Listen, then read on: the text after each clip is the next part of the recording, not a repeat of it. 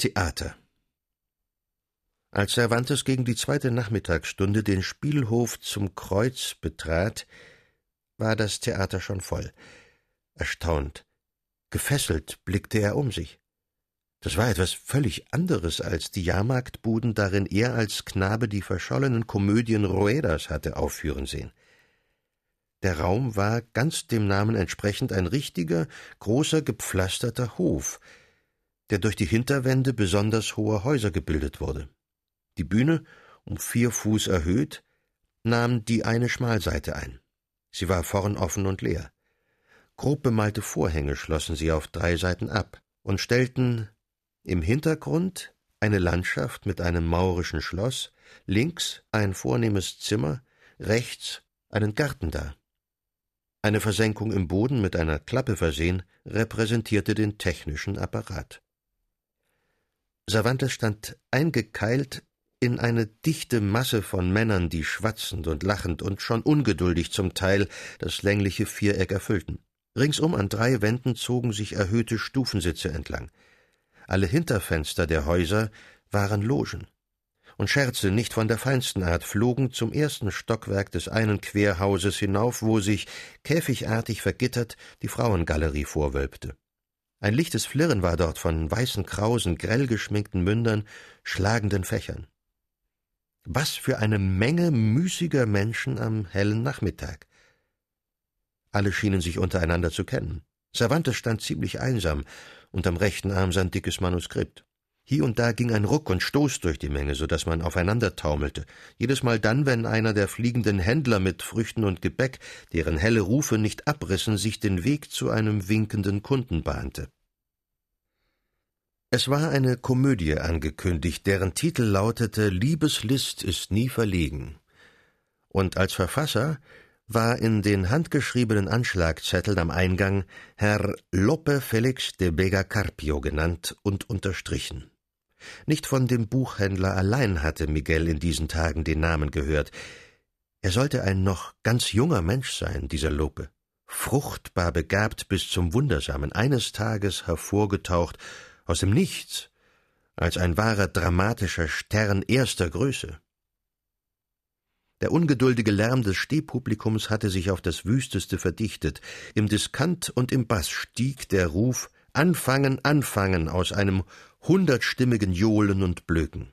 Neben Cervantes stand ein ziemlich verwegen und verwahrlost aussehender, stämmiger Bursche, der in geringen Abständen so überschrill auf zwei Fingern pfiff, dass sein Nachbar meinte, das Trommelfell müsse ihm zerreißen. Mit einem Mal aber wandte sich derselbe Mann im blumigsten Kastilianisch an Cervantes und erbot sich, ihm sein Manuskript zu halten, da er, wie er sich ausdrückte, der Herr durch besondere Umstände das Tragen eines Pakets als Last empfinden müsse. Miguel dankte überschwänglich, wagte aber nicht anzunehmen. Schließlich trug er da seine letzte Hoffnung im Arm. Sie wandten beide ihre volle Aufmerksamkeit der Bühne zu. Dort hatte nach einem einleitenden Liedvortrag zu Gitarre und Harfe und nachdem ein Sprecher im Pagenkostüm die Zuschauer durch eine dick auftragende Lobrede günstig zu stimmen versucht, die Komödie begonnen. Was in diesen drei Akten vor sich ging, war ein wirbelndes und wirres Versteckspiel aller mit allen, darin in jedem Augenblick jeder die Existenzform tauschte, der Edelmann zum Arzt, zum Stierkämpfer oder zum Müller wurde, das Fräulein zum Zigeunerknaben oder zur Gärtnerin, die Gärtnerin zum Mohren oder Studenten, der Student zum Gespenst, das Gespenst zum buckligen Stummen, bis endlich nach einer unversieglichen Springflut von Vers und Reim, von Terzinen, Quintillen, Romanzen, Redondien, durch der Zwischenkunft von Feen, Göttern, Ministern und Drachen, vier frisch verlobte Paare glückatmend dastanden, und an der vorhanglosen Rampe ihre heiteren Schlussreime sangen. Miguel Cervantes erschien das alles als ein recht geschickter und bunter, aber doch auch leerer und etwas alberner Zeitvertreib für die großen Kinder im Parterre, die jede Überraschung und jedes Witzwort mit lärmenden Zurufen begrüßten. Dagegen setzten sofort die Pfiffe und Schmähungen wieder ein, wenn eine der Larven da oben sich in längerer Versrede erging. Das wollten sie nicht, die Erzinnenhörer, die Infanteristen, die Musketiere, von denen im Vorspruch mit so schmeichlerischer Komik die Rede gewesen war. Rasende Handlung und Verwandlung wollten sie, und die Zauberklappe im Boden sollte nicht stillstehen. Aber sie hatten wohl Unrecht, die Lärmenden. Gerade in jenen kunstvollen Reden schien Cervantes der eigentliche Wert des Ganzen zu ruhen. Da klangen Strophen auf von einer beseligenden Anmut und Harmonie, rührend, voller Weisheit, wehmütig heiter, dass ihm klar wurde, dieser Herr Lope sei offenbar doch mehr als ein einfallsreicher Hans Wurst.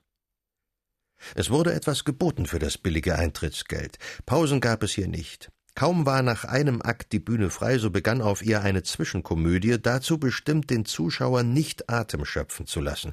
Es waren ganz primitive, blitzschnell sich abspulende Szenen. Die nach dem ersten Akt spielte zwischen einem Sterndeuter, einem Polizisten und zwei Vagabunden und endete damit, dass der Astronom ohne Fernrohr, der Polizist ohne Säbel und Bandelier dastand. Die nach dem zweiten machte auf Sinn überhaupt keinen Anspruch, sondern war einfach ein Rüpelspiel, das sich an groben Flüchen und Pöbelwitzen und an einer wüsten Balgerei als Krönung genug sein ließ. Man hatte gute drei Stunden gestanden, als Liebeslist ist nie verlegen mit jenem Chorliedchen an der Rampe schloss. Die Sonne war schon hinunter, es wurde kühl.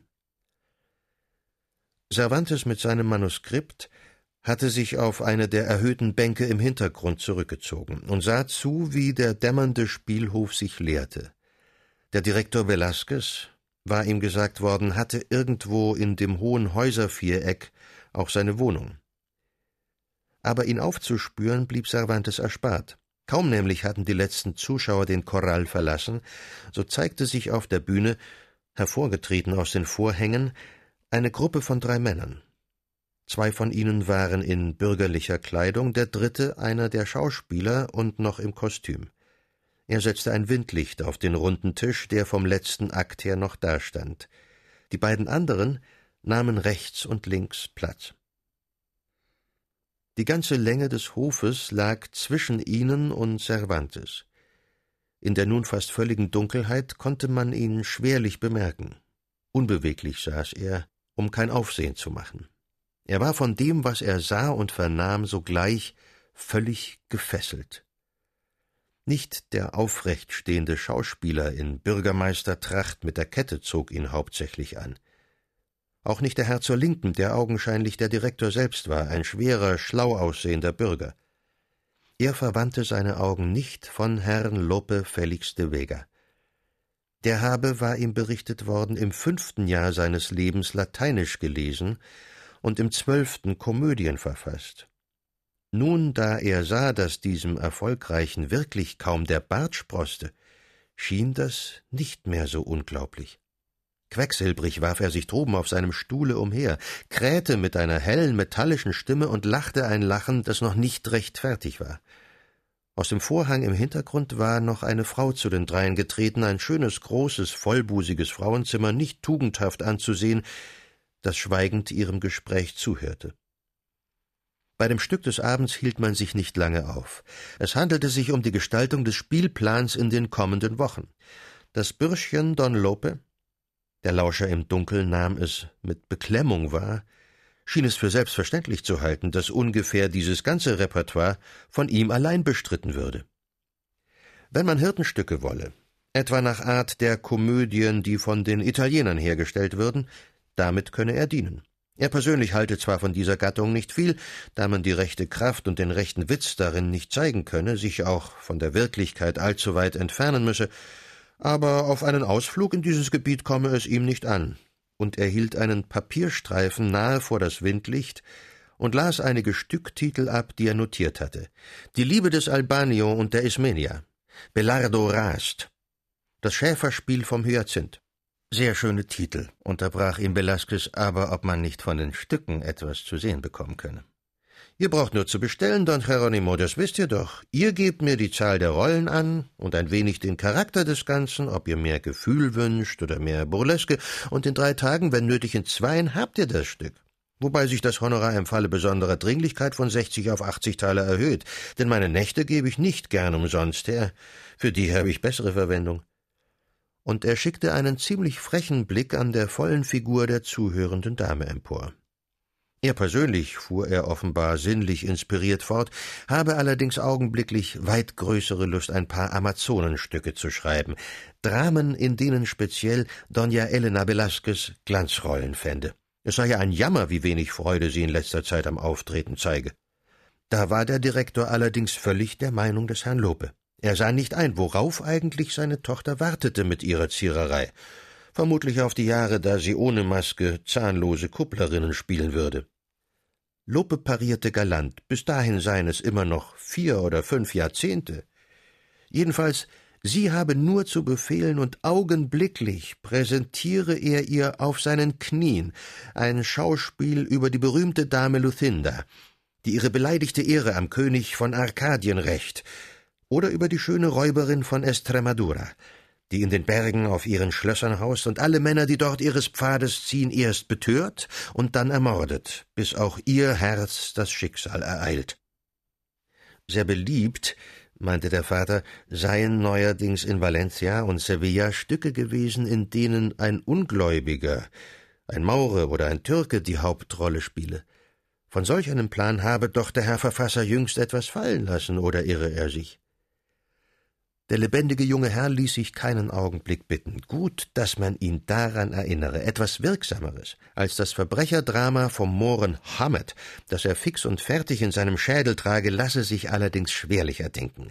Und er skizzierte, während dem Namenlosen mit seinem algerischen Manuskript dort hinten vollends der Mut schwand, eine Geschichte vom stolzen und edlen Seeräuber Hammett, der in die Gefangenschaft der Christen gerät, aus wilder Sehnsucht nach seiner verlorenen dunklen Geliebten furchtbare Greuel verübt, dann entflieht, eingeholt wird, überwältigt und schließlich durch den Henker ein gottseliges Ende nimmt, nachdem er bereut und sich zum Christentum bekehrt hat.